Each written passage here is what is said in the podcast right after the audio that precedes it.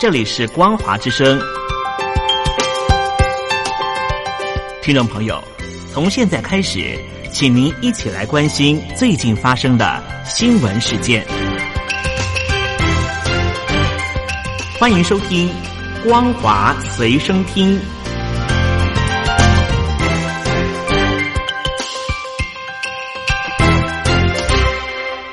大陆听众朋友，您好，欢迎您收听这节光华随声听，我是东山林，来关心香港的局势。香港特首林郑月娥发表了谈话，宣布撤回送中条例。不过，外媒分析香港接下来可能的走向，认为民众不会离开街头，因为宣布撤回的决定实在太晚。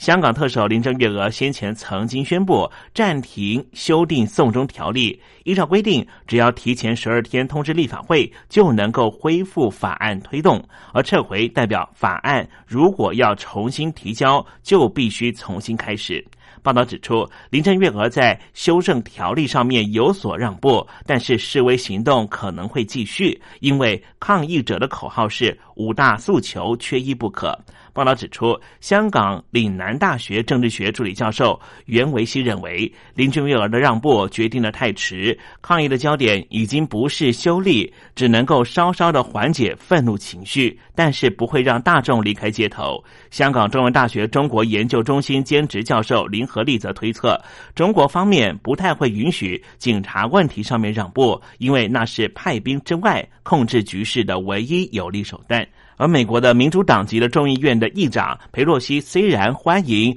林郑月娥的做法，但是也呼吁香港当局要采取更多行动，满足香港人民的正当诉求。同时，他也强调会持续推动在美国国会的香港人权与民主法案的立法。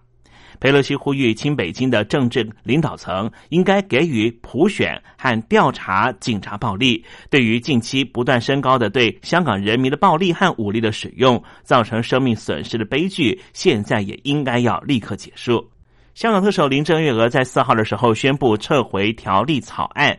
但是仍旧被香港的立法会的民主派议员认为太迟了。对此，林郑月娥在五号的中午再次召开记者会，强调说，他还要提出四项行动。第一项就是保安局局长将会在立法会在开会之后撤回这项草案，不需要经过辩论、发言和投票。第二，就是要推动。监督警察会的工作会增加来自于英国、加拿大、纽西兰等国的专家和新成员。第三点是，他说他自己将会和各部门主管走入香港社区和市民对话。第四项行动是独立研究和检讨香港深层次的问题，希望能够透过对话平台解决香港的各种问题。对于为何改变三个月以来的立场，正式撤回逃犯条例，这是香港政府的决定，还是来自于北京？中央的决定，林郑月娥表示，这一次撤回的决定是由香港政府提出，展开修例工作的决定也是由香港政府提出，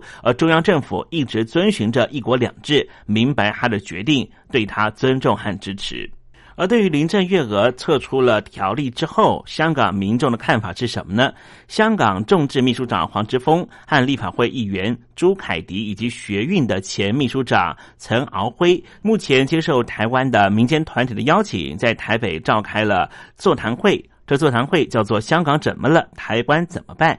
黄之锋在会中指出，香港特首林郑月娥宣布撤回逃犯条例，这个让步太迟太少。这只是北京政府希望香港人民在十月一号之前不要上街抗议，但是他们的抗争行动仍旧会持续下去。黄之锋表示。过去三个月的抗争以来，香港人民面对政府的压迫，已经有大约一千两百名香港年轻人被抓，面对起诉，包括他自己也是其中之一。此外，还有至少八名年轻人在抗议活动中，因为看不到政府愿意面对，而选择自杀离开这个世界。黄之锋强调，先前提出来的五大诉求缺一不可。北京现在要求港府撤回条例，其实只是小修小补而已，只是让香港人在十月一号之前不要再上街抗议。当特首不是由香港人自己选出来的，就算撤回条例，香港人的抗议活动还是会持续下去。来关心北京政坛的最新动态，这是来自于本台的独家消息。中国大陆的北京国务院国台办发言人安峰山目前已经卸除了官方职位，改前往号称中国企业五百强的新希望集团担任首席 CEO、品牌官，兼任集团的党委副书记。但是这个消息并没有获得国台办的证实。不过，本台记者取得了权威人士透露的消息，表示安峰山目前已经转往到民间企业新希望集团担任要职。安峰山在一九七零年生于河南省的许昌市，十八岁那一年考上了北京大学攻读国际政治，之后获得了法学硕士学位。二零一五年的十月底的时候，正式的以北京国务院的国台办新闻发言人的职务，成为众人眼球前的人物。流亡在美国的中国大陆的前任富商郭文贵，不定时的暴露北京高层的黑幕。美国媒体爆料，前共和党高级财政官员被骇客害走的电子邮件里面显示出。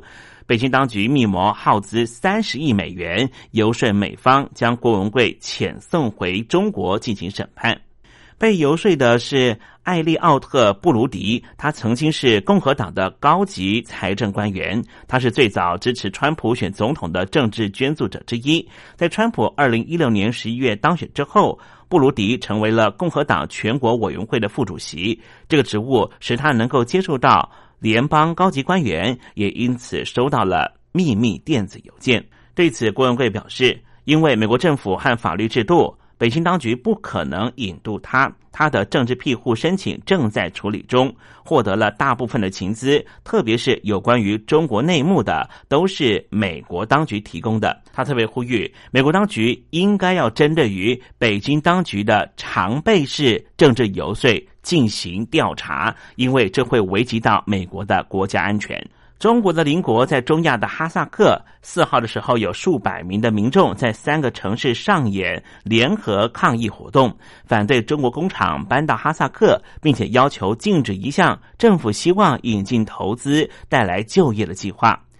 抗议活动最初是从哈萨克西部的小城镇扎卯斯进行的，当时只有一百人，在上个礼拜天集会抗议，他们拒绝中国把落后的工厂搬到哈萨克。示威活动在礼拜三的时候持续扩大，包括了首都和哈萨克的第一大城阿拉木图都有许多的抗议活动。中国是哈萨克的能源业的主要投资者，并且从这个有一千八百万穆斯林国家采购了石油和天然气。尽管两国的贸易关系十分紧密，但是社会上的反中情绪却是不断的高涨。继续来关注的是台湾的总统大选。二零二零年总统大选如火如荼，除了现任的中华民国总统蔡英文之外。高雄市长韩国瑜，这属于蓝绿对决，但是前红海的董事长郭台铭以及台北市市长柯文哲是否参战，都成为了外界关注的焦点。根据五号最新公布的民调结果显示，